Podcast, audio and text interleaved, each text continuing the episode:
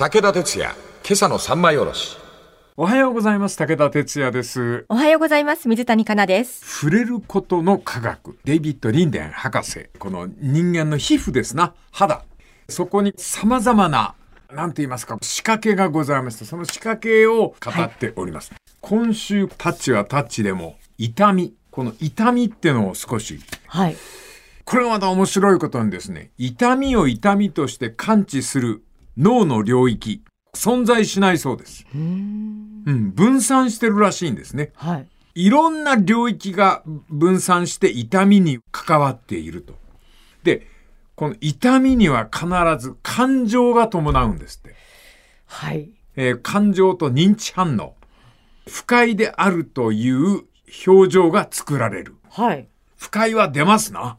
そうですね。ええこれはやっぱもう人間のなんか自動装置になってる。うん。自分は安全か危険か予想通りか意外かこれからどうなる？そういうのがいっぺんに統合されまして感覚と感情がその痛みという情報を感覚と感情にこう散りばめるというはい。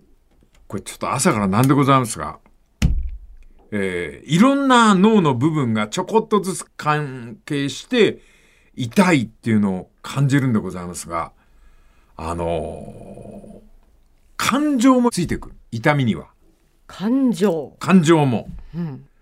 混乱するんですな。うん。それで、よく考えると快感なのに痛みと勘違いしちゃう。おこの辺は本当に青少年には非常に大人っぽい話で申し訳ございませんが、はい。ものすごい、えー性的な快感とうん。激痛は同じ表情になってしまう。うん。面白いね、人間っちゃ。はい。これどういうことかというと、いろんな脳の部分が参加するもんで、ズバリ言うと、色をいっぱい混ぜると、くすんだ色になるのと同じで、は快感、性的快感とあ。はあの痛みっていうのを同じ表情にしてしまうそうです。あ。なんかもう、なんだかわかんない状態になっちゃうってことですかね。そううん。快と不快というのはもうそれゆえに似た表情になると。うんこの痛みっていうのはものすごく不思議な部分があって、まだしっかり解明されてないみたい。うん。不思議な痛み。で、その不思議な痛みの中によくこの番組でも取り上げますが、原質がある。はい。えーないはず事故かなんかで片手をなくした方がおられるんだけどないんですけどそのないはずの手の指先が傷んだりはい。これ最初は切断面の神経があるからだっていうことで、そこの痛みを取るためにあの麻酔薬をそこに打ったりしたそうですよ。ところが何の効果もない。ない腕の指先がじんじん痛むという。うん。正体が分かったのは脳が受け取る情報を勘違いして痛みとして本人に伝えている。だからない箇所なのにそこが痛むという。はい。心理的な痛みっていうのはやっぱり肉体の痛みとして感じるそうですよ。うん。あの心が折れるとかっていう言い方がありますけども、はい。それはやっぱり一種脳の中で痛みとしてはい。ショックなこと言われると痛いもんな本当に。体調悪くしちゃう人多いってことですもんね。はいはいはいはい。無意識のうちに体が反応して悲鳴を上げろとか、うんそんなことを脳が叫ぶらしいんですね。はい。ええで、この痛みに対してオン細胞とオフ細胞というのがありまして、悩みのボリュームをアップダウンさせる。はい。え、言ってる意味わかる？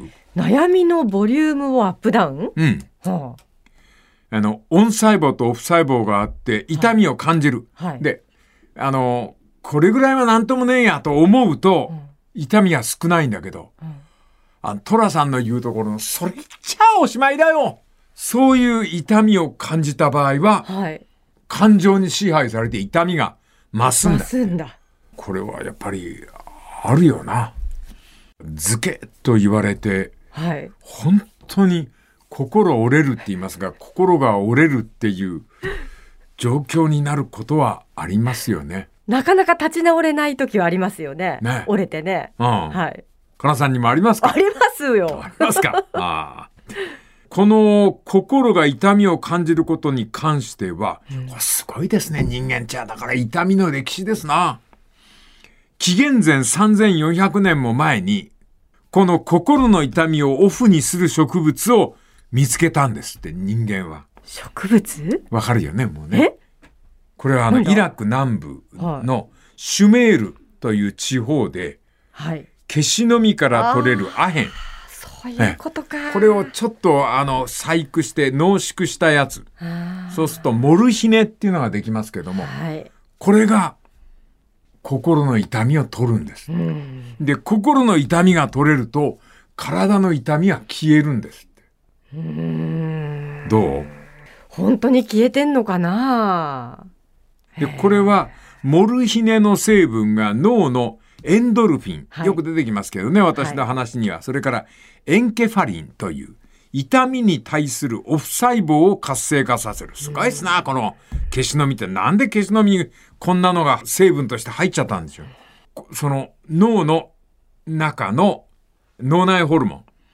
それをカットしちゃうそういうのが植物の中にあるというしきりにうなってるねそれってどうなんだろう？自然なことじゃないですよね。ないよね。ないよね。うんだからモルヒネそのものが消えちゃうと、あの、そうですね痛みはまた復活するというわけでございますが、痛み、不思議なもんでございます。この次また明日のまな板の上で。武田鉄矢、今朝の三枚おろし。おはようございます。武田哲也です。おはようございます。水谷香奈です。触れること、タッチ、皮膚感覚の不思議を解いております。はい。何月だったっけあれ ?4 月だっけ ?5 月入ってたっけな？あの、WBC の戦いっぷりをはい。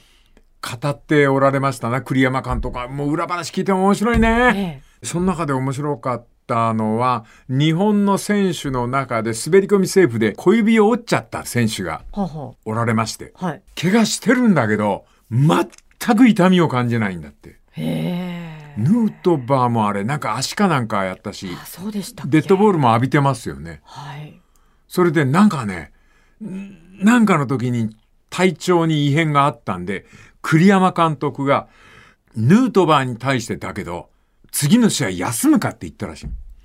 そしたらあの温厚なヌートバーが、もう暴れんばかりに怒ったんだって。へえ。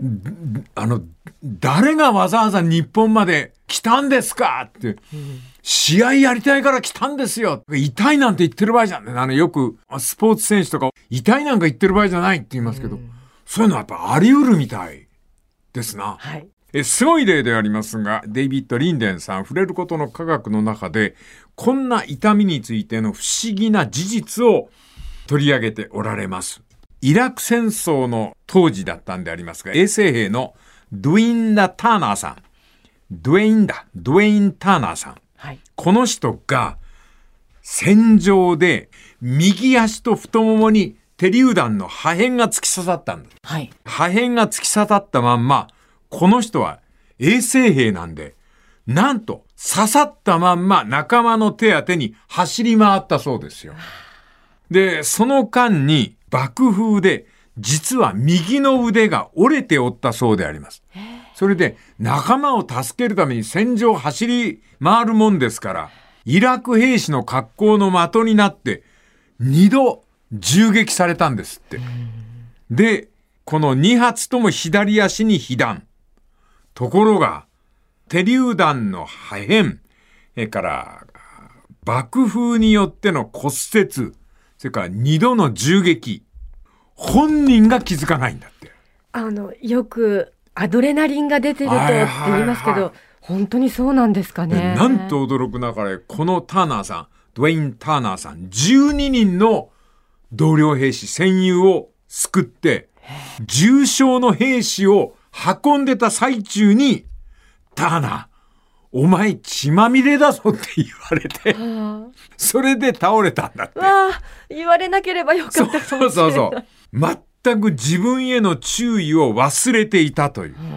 ターナー氏は衛生兵のいわゆるね、面目を約定、痛みを感じなかったという。これが昨日お話ししましたが、脳の中にあるものが痛みをオフにするという。うん。で、同じように悲観的な物事の発想とか不安などは痛みを倍化してしまう。はい。それはあの、痛みの激しさっていうのは脳が決めるんだって。うん。神経とかそういうことじゃなくて脳がダメだとかっていうので痛みがぐっと増す。あるいは、女痛いなんて言ってる場合じゃない。あいつとあいつが倒れてるんだ助けなきゃとかって思うとスッと低くなっちゃう。はい。だからなんですが、私もふっと思ったんですが、首を切る、あの時代劇で、はい。からギロチンはい。などは考えてみると、かなさん、本人は全く痛みを感じない。感じないんだ。感じるところがなくなっちゃうから。でもそれ本人に聞いてみないとわかんない。それはまあ、わかんないけどすっげえ。でもそれを訴えた死人はいないという。まあ死んじゃってますからね。死んじゃってますからね、ことでありまして。その脳が感じてる痛みなんで、脳さえなくなれば、死を通過できるという。それからもう一つでありますが、心が痛みを決定するということに気づいた宗教が禅なんですって。座禅、禅宗。はい。禅宗は痛みの解釈の仕方が違って、その心を決定すれば痛みを制御できる、オンオフできるという。はあ。お坊さんが、あの、暑さを感じないっていう名言を残した。、神道。滅却すらばはいはい。はいそれか。神道滅却すらば、火もまた涼しい。はい。火が涼しいんですから。だから、オンオフを決定するのは脳なんだという。で、そのことに気づいたのが禅宗で、禅宗は脳の中にあるオンオフの操作の仕方を教えるという。あの、練習するという。はい。えー痛みに向かう感情を認知を動かして痛みの脅威と不安を小さくする心理術。それが実は禅宗ではないかと。宮本武蔵には沢庵和尚っていうのが出てきて、それから、あの、あれだ、あの、モンゴルを撃退した北条時宗だっけ？彼なんかもそうだけど、ピンチになると静かに座禅してたっていう。へその禅の瞑想法で、オンオフっていうのを自分の力でおやりになるという、そういうのが可能らしいよ。それは訓練しなくちゃいけないものなんでしょうね、きっとね。そうだよね。年とともにそういうの芽生えるのかなと思ったら、自分もすっかりじじいになりましたが、何にも芽生えねえな、本当なんか悟りができんのかなと思って、悟りも何にもねえよ、ほんと バタバタバタバタ生きてるわ、本当に。本当に座禅しよう、俺も。ああ、時間いっぱい。申し訳ない。というわけでございまして、えーこの、まあ、愚痴と言いますか、明日の続きでございます。武田鉄矢、今朝の三枚おろし。おはようございます。武田哲也です。おはようございます。水谷香奈です。皮膚、肌のことを語っております。はい。えー一番最初目標はすごい大きかったんですが、性的快感は苦痛ととか、なんかだんだんそっちの方に話が下ってきちゃって。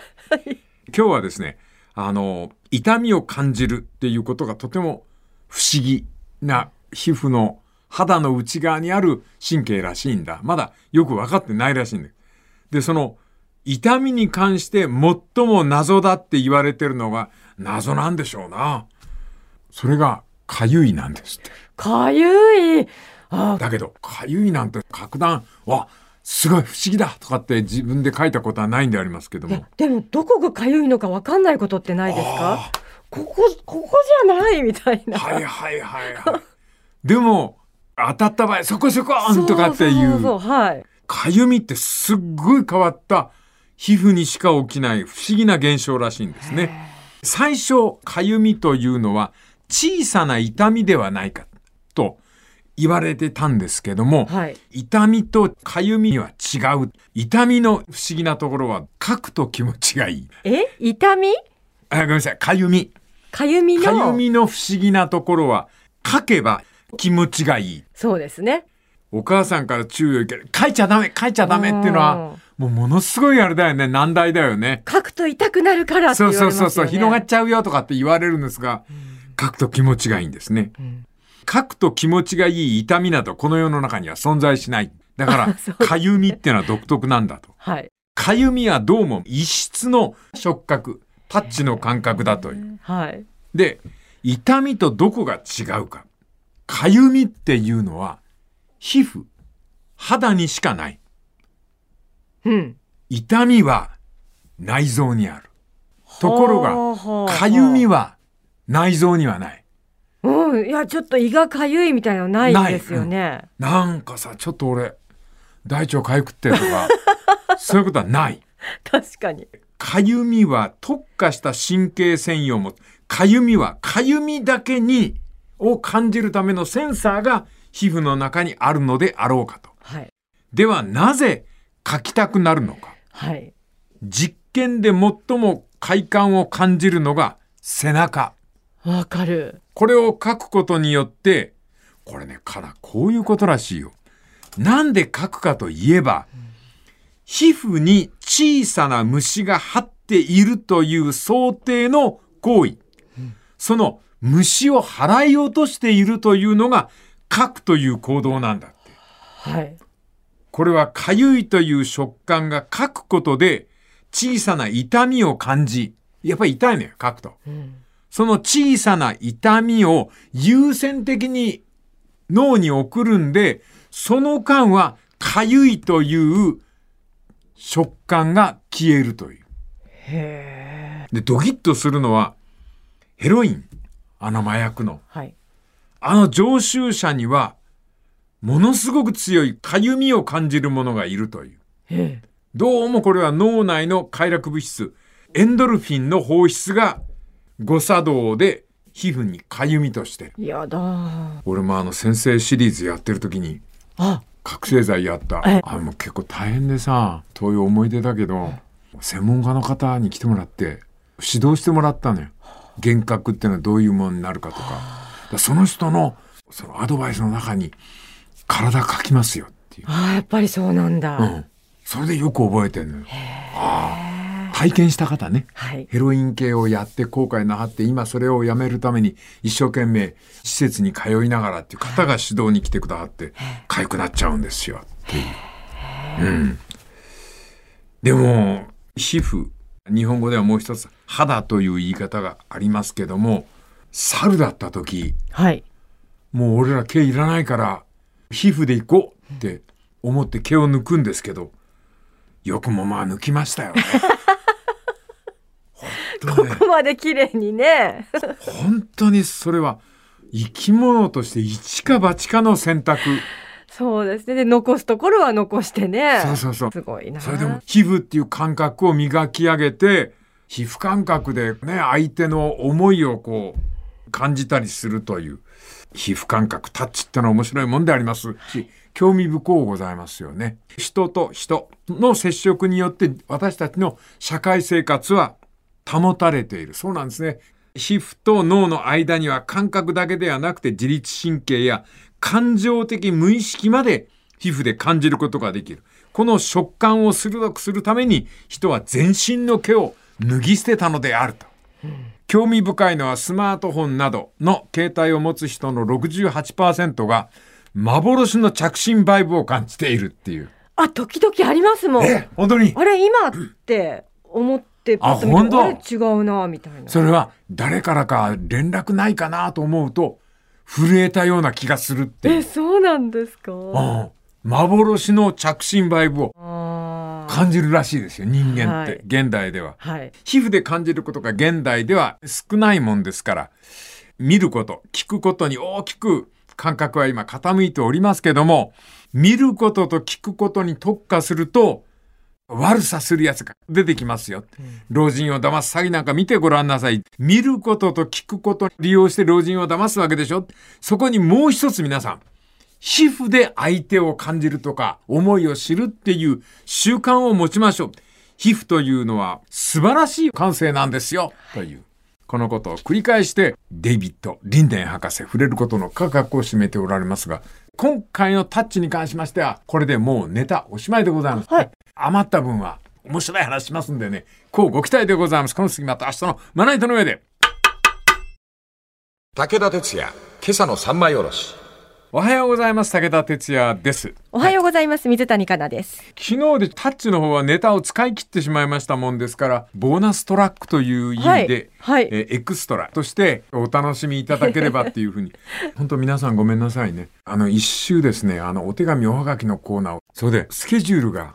私いつもねお話作る時は2週分を目標に、はい。だから1週分先にやりましたとかっていうとわけわかんなくなるんだよ1週分のネタって持ってないのよね 調整難しいですね。そそうなのよだから申し訳ありませんここからはノート引っ張り出しましてねこれ、はい2020年6月から書き始めたネタ帳なんですよ。はい。この中であのもちろんこの放送で使ったこともありますからエクストラカットとはいえあそれは聞いたことあるよとかっていう方もいらっしゃるかもしれませんがはい。でこの中には私がこれはネタになるんじゃないかと思いついたあのいろいろあ本からのネタが書いてあるんですがその中にあのあれもあるんですよ。あの新聞の切り抜き。はい。そんなショートショートのあのエクストラで楽しんでいただければと思います。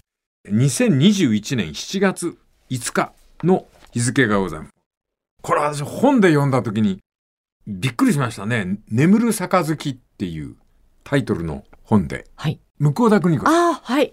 向田邦子さんってのはセンスがいい。この人はもう脚本家なんですけどうまいねエッセイ。小説もうまいけど、ん。エッセイうまい。眠る杯って何だと思う？何ですか？これね向田さんの聞き間違いを本のタイトルになさってんの。は、「めぐる杯。はいはいはいは影さして」ってい。いうのをそういうことか。向田さん子供の時「眠る杯」に聞こえたんだって。聞き間違いなんだ。聞き間違いの面白さって人間の耳って面白くて聞き間違える面白さってあるよね人間の耳がはい。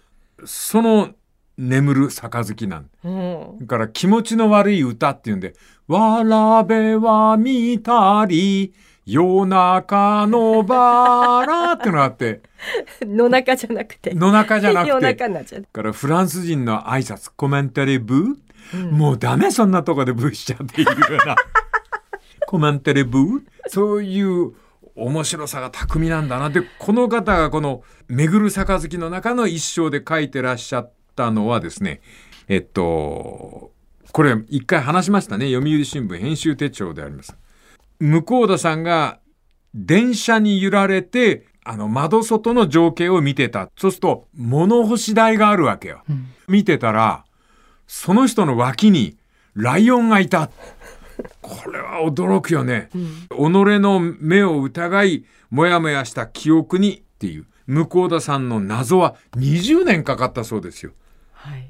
それでエッセイの中で書いておられたのは、そのライオンの所有者がいたっていう、本当にライオンだったのよ。だったんだ。うん。あの、なんか事情があったんでしょ。はい。オスのライオン。押し入れにかくまってたんだって。で、クーラーもない頃だからライオンも暑そうにしてんだって。うんほんで、ゆすみしようっつって、夕暮れに 物干し台に出して、走り去る電車を眺めてたら、ばったり、向田さんと目があった。向こうは気づかないけどね。はいこれ電車の中の向田さんも最高なんだ。指さして、あの、今、ほら、あそこ、ほら、ラ、ライオンって言うけど、なんだこの、この姉ちゃんとかっていう顔で見られちゃって、騒ぐのやめたっていう。それが20年後に、私が、夕涼みをライオンにさせてましたっていう人が名乗り出て、そのことをエッセイに書かれて、はい。これ面白かったな、この記事はうん。さあ、切り抜きの中に、これは紹介してないと思うんだ。はい。ウサギという生き物がおります。地球上に現れたのは6000万年前とされておりまして、14種類もいたそうであります。14種類いて、それが次々滅ぶ中で小さい島の中に閉じ込められて、わずかな種類になっちまったアマミの黒ウサギってのがいる。はい。これはもう固有種なんです。アマミしかいないんだよ。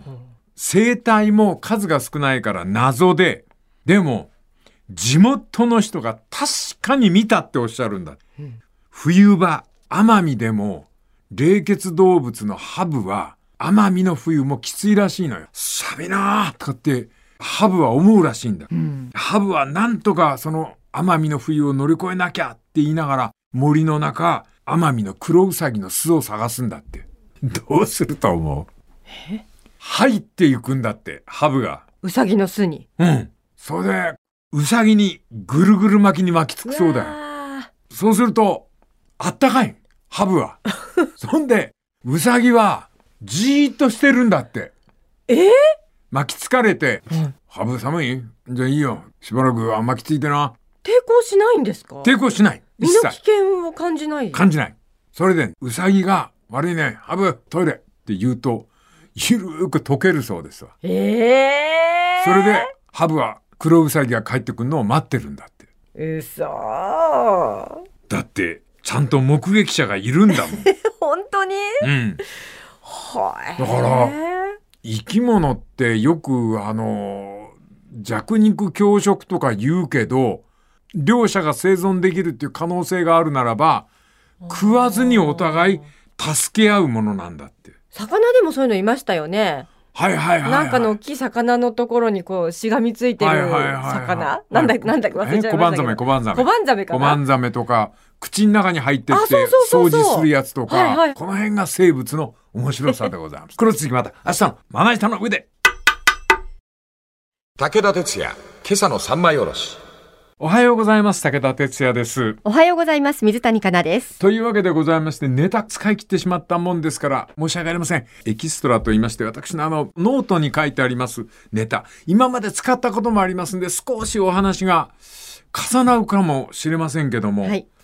これは2020年の6月だから、コロナぐらいの時かな。そうですね。ねはい。コロナの騒動が始まってる時に書き溜めた文章なんでありますね。はい。一人称研究。はい。諏訪さんという方がお書きになった本で認知科学身体値骨とスランプっていうはい。ありますよね人間スランプっていう時がありますね。その時にそのスランプを乗り切って手にするコツとは何だろうっていううん。そのことを書いておられましてなんか私は深く感じるところがあったんですね。はい。その本の中にあった言葉でありますけども、日本人の言葉の中に、物事。物事はちゃんとお前ね、考えないとダメだよっていう。はい。この物事とは何事だ？え？理屈っぽいんですが、物事とは何なんだっていう。うん。これは、私というものに起こった出来事。これが事。はそして、私の心の内じゃなくて、私の外で起こったもの。それがもの。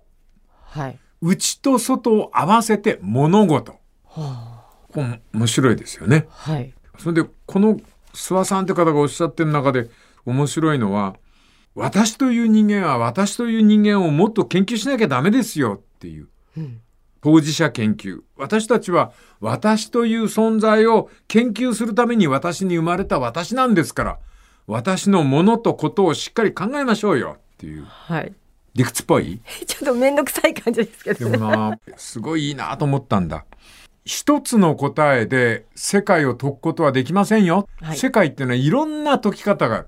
それは私ごと物事を解いてっていいんですという。うんこれは新聞のコラムですね。それで見つけたエッセイなんですけども、あの、理科の時間に氷が溶けると何になりますかって先生が聞いたら、頭のいい子が氷が溶けると水になります正解拍手をところが、あんまり賢くない窓辺の子が手を挙げて、その子は違うこと言った。氷は溶けると？って言うと、その子が、春になりますったという。いいですよね、うんその答えもねうん。だから、え理科の解き方と国語の解き方があるんだと。うん格のごとく、世界というのは、教科によって答えが違うんじゃないかっていう。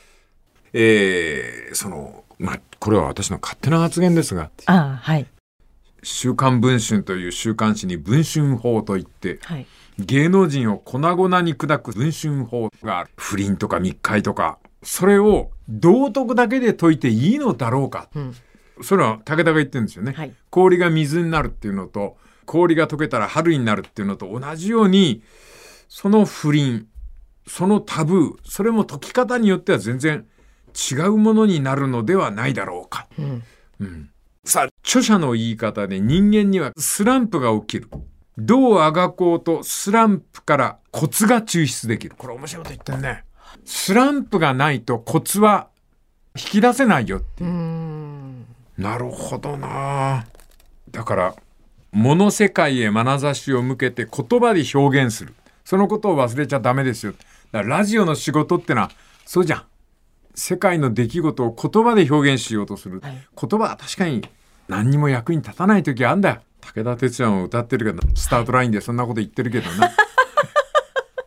だけど、言葉にできないことを言葉にしようとしないと、コツがつかめないってそいうう。か。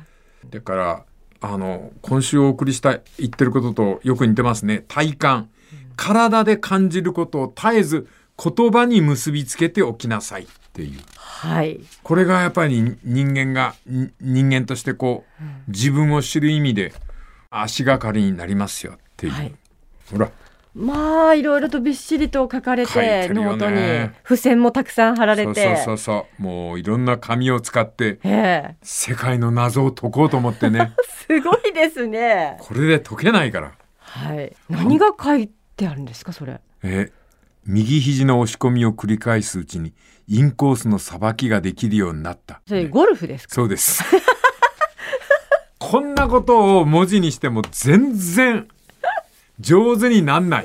いやでもゴルフって、うんずっとこう打ちっぱなしで練習していって、うん全然上手くなんなくて、うん一回もうやめようとうん。やめるでうん一週間ぐらい全然やらない、うんで久しぶりに振るとあれ？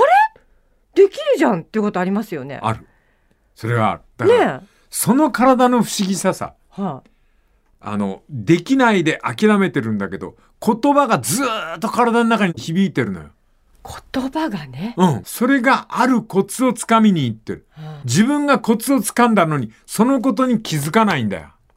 あはあカナはあの映画見たことないか、イルポスティーノっていう。あの郵便屋さんのね、郵便屋さん、はい。イタリアの小さな島の郵便屋さんが世界的な詩人と仲良くなって、はい。その世界的な詩人がすっごい難しい詩を、そうすると郵便屋さん、イタリアの郵便屋さん無邪気だから、その詩はどんな意味ですか？っていう。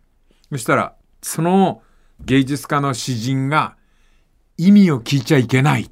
体で分かった時意味は分かる。その言葉がすごく印象的で、俺の解釈だけど、頭の中に残ったフレーズが、分かるまで分かっちゃいけない。そういうことってあるよね。はいはい。というわけで、このこのノートまだネタがあります。来週はちょっとまんま続けてみようかなと思います。この次がまた来週のまな板の上で。